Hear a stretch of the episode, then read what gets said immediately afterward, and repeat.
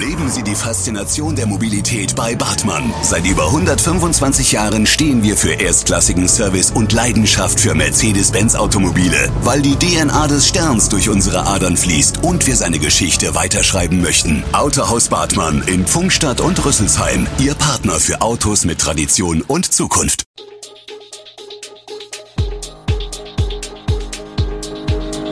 Gude, unser morgendliches News Update. Das Wichtigste aus Südhessen für Sie im Überblick. Guten Morgen aus Darmstadt an diesem 22. November. Darmstädter Grundschulen mit Luftfiltern ausgestattet, Dämpfer für Grünen Hoffnung Philipp Krämer und RKI-Chef Wieler warnt vor fünfter Welle. Das und mehr gibt es heute für Sie im Podcast. Rechtzeitig zum Beginn der kalten Jahreszeit sind alle Darmstädter Grundschulen mit mobilen Luftreinigern ausgestattet.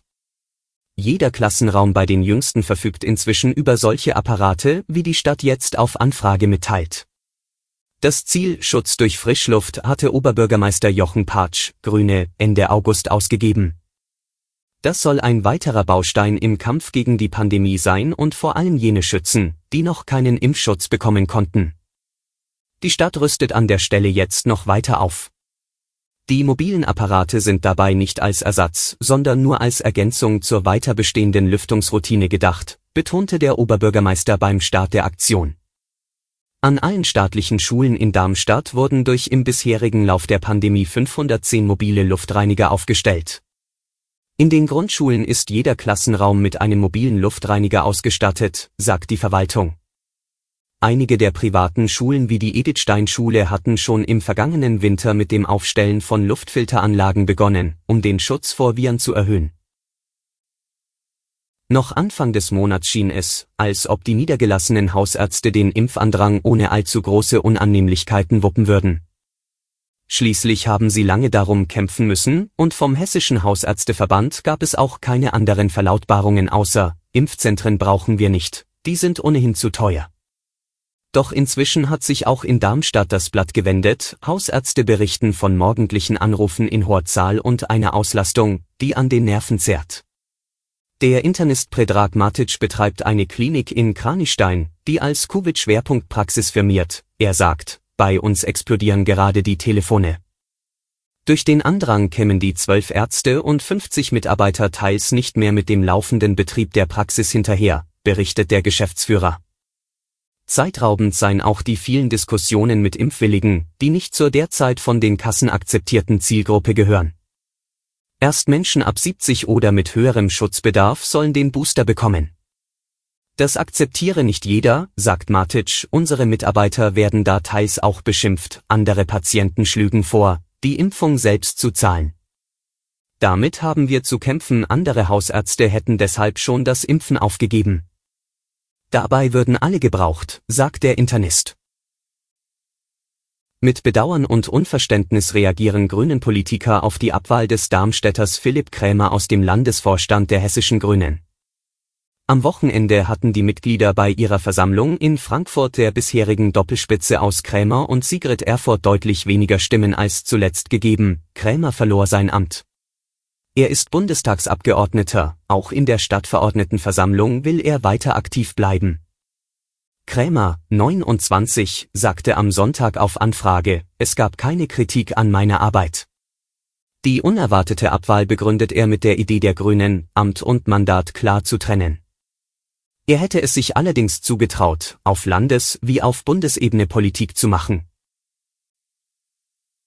Die seit Jahrzehnten immer wieder geforderte Trennung halte er für nicht mehr zeitgemäß.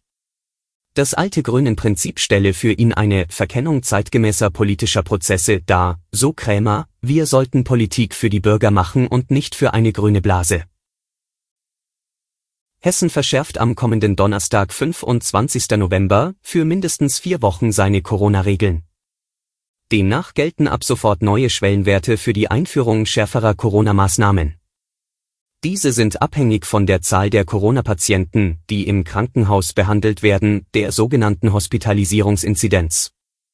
Künftig wird ein negativer Corona-Test nicht mehr für einen Besuch von Innenräumen in Restaurants, Sportstätten, Spielbanken oder Kultureinrichtungen ausreichen.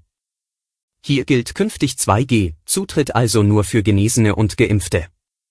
Zusätzlich gilt eine Maskenpflicht an Sitzplätzen, etwa im Kino oder Theater. Mit Inkrafttreten der bundesweiten Regeln gilt in Hessen ebenfalls die 3G-Regel am Arbeitsplatz. Wer bei der Arbeit mit Menschen in Kontakt kommt, muss geimpft oder genesen sein oder sich täglich testen lassen. Zu den weiteren Regeln zählt unter anderem eine FFP2-Maskenpflicht in öffentlichen Verkehrsmitteln.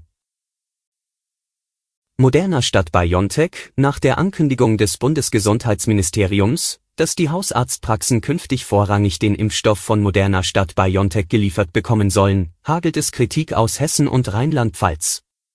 Sabotage der Impfkampagne aus dem Bundesgesundheitsministerium nennt Christian Sommerbrot, Sprecher des Hessischen Hausärzteverbandes, das Vorgehen.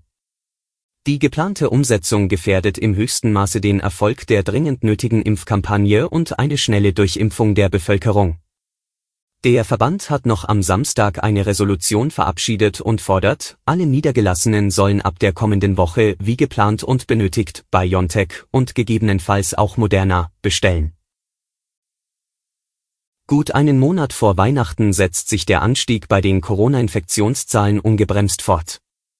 Die bundesweite 7-Tage-Inzidenz erreichte erneute Höchststände. Der Präsident des Robert Koch Instituts, Lothar Wieler, rief zu flächendeckenden Kontaktbeschränkungen auf und warnte vor der nächsten Corona-Welle, falls Gegenmaßnahmen nicht schneller umgesetzt werden. Wenn das Verringern der Kontakte und das Impfen nicht intensiv gelingt, werden wir nach den jetzigen Modellierungen auch noch eine fünfte Welle bekommen, sagte Wieler der deutschen Presseagentur. Der weitere Verlauf des Winters hänge stark davon ab, was jetzt geschieht. Um die aktuelle Situation zu entschärfen, müssten nach Wielers Ansicht flächendeckend die Kontakte in Deutschland eingeschränkt werden. In den Bundesländern, in denen die Zahlen jetzt noch niedrig sind, habe man mit Kontaktbeschränkungen die Chance, die Zahlen auch niedrig zu halten. Dort, wo die Zahlen hoch sind, sei es eigentlich sehr spät, wenn nicht zu spät, sagte Wieler. Alle Infos zu diesen Themen und noch viel mehr finden Sie stets aktuell auf echo-online.de.